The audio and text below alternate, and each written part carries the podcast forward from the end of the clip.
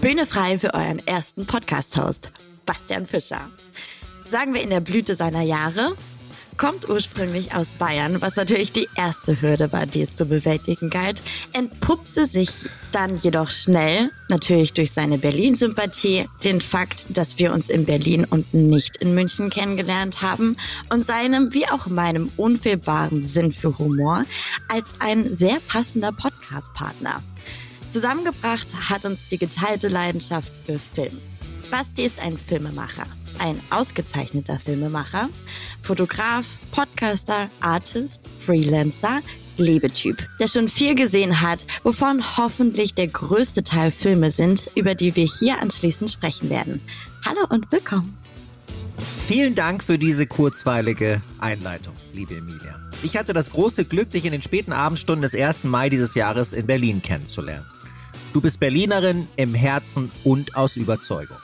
Mit 15 hast du das Schauspiel und die damit verbundene Lust der Grenzüberschreitung entdeckt.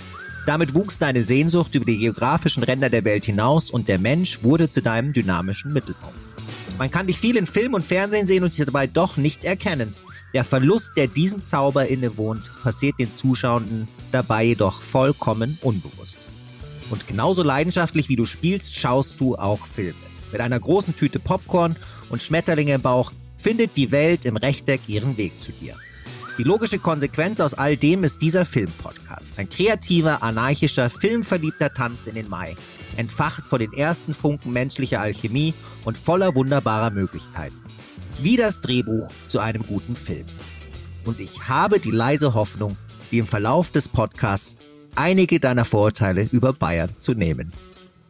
Muss man gesehen haben ist ein Ausruf, den jeder, und wir sind uns sicher, jeder schon einmal auf einer Party gehört hat.